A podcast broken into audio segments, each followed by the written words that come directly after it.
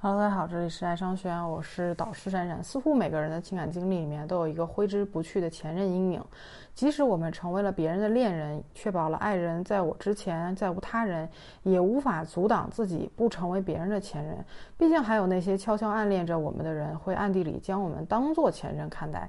虽然这么想有些厚脸皮的自恋风险，但这也说明了在许多人心里，自己的前任是掌心的那颗朱砂痣，而爱人的前任便是心头过不去的坎儿。如果爱人有个嗯白月光般的前任，那么我们是否已经再无胜算了呢？我们习惯性的将对前任的留恋归结于得不到的永远在骚动。事实上，这种观点在心理学上确实也能找到解释。在心理学上有个概念，能够很好的解释这种人们对没有结局的未完之事的执念，那就是嗯完形心理学当中。常说的未完成情节，未完成情节这个概念也来源于心理学当中的一个分支学派，叫做完形心理学。那研究发现，当人们看到有小缺口的图形时候，会条件反射的想去补全它，使之成为一个完整的图案。这是人们在很小的年龄就会表现出来的一种本能。完形学派强调，无论是在视觉还是心理上，人们都会追求和构造一个。完整且闭合的图形，人们近乎偏执的渴望生命当中每件事情都有始有终，没有结果的事情伴随着未被满足的愿望或者需求被人们带到日后的人生当中。所以，对于那些没能走好走到最后的爱情，前任呢就成为了。图形上的小缺口，因为感情关系已经无法存续，小缺口补充再无可能，这样的遗憾变成了人们心中挥之挥之不去的记忆。所以，对于前任的遗憾是一种关乎人性的本能，几乎就是与生俱来的。人与人之间唯一的区别。就是遗憾的大小，那些刻骨铭心的爱情造成的遗憾，无疑也将更加巨大，使人更加难以忘怀。既然对于过去、对于前任的留恋是人性的本能，那么是否面对前任，我们就再无胜算了呢？人的一生是由三个时段组成的。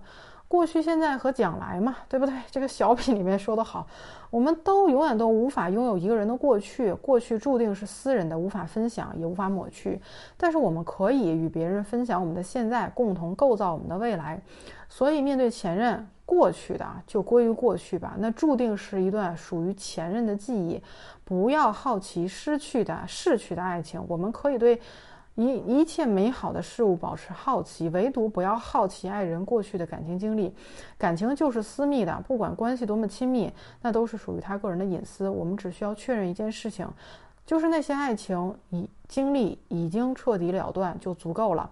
如果爱人愿意向我们讲述他的经历，那么就做一个安静、安静的倾听者；如果不愿意，就让那些记忆浸泡在时光里，不要企图去打捞他们。毕竟，就算我们知道，也无从改变已经发生的事情。第二，就是不要与前任做比较。每个人都是不同的，我们应该做的是向我们的爱人证明我们是如此的不同，可以带给他一段全新的感情经历。跟一个记忆中的人比较，做比较。就是很愚蠢的事情。我们注定无法客观公平的就某一方面与他们进行比试。这场比试的裁判是我们的爱人，而结果都只是取决于他们的主观判断。面对过去的爱人和现在的爱人，这种极容易受情绪和情感左右的判断，是真的是我们想要的吗？第三点就是不要经常提起前任。在情侣交往当中，对于前任耿耿于怀的那个人，往往不是拥有前任的人。既然当初选择分开，不论是基于何种原因，都意味着一种放下。所以，我们的爱人对于他们的前任仍然抱着淡然处之的心态。那么，这种心态在新的恋情的压制之下是不会变得汹涌起来的。但如果此时我们经常性的提起他的前任，无疑就是在帮他进行回忆呗。啊，那些早已经逝去的瞬间，就是在我们的反复提醒之下变得清晰起来，对吧？你去问他的时候，他要回忆。他回忆了就怎么样？回忆就等于说他在打打捞这些，打捞他的前任，你还帮他打捞。所以说过去的就让他过去，谁都不要去想，这才是最明智的做法。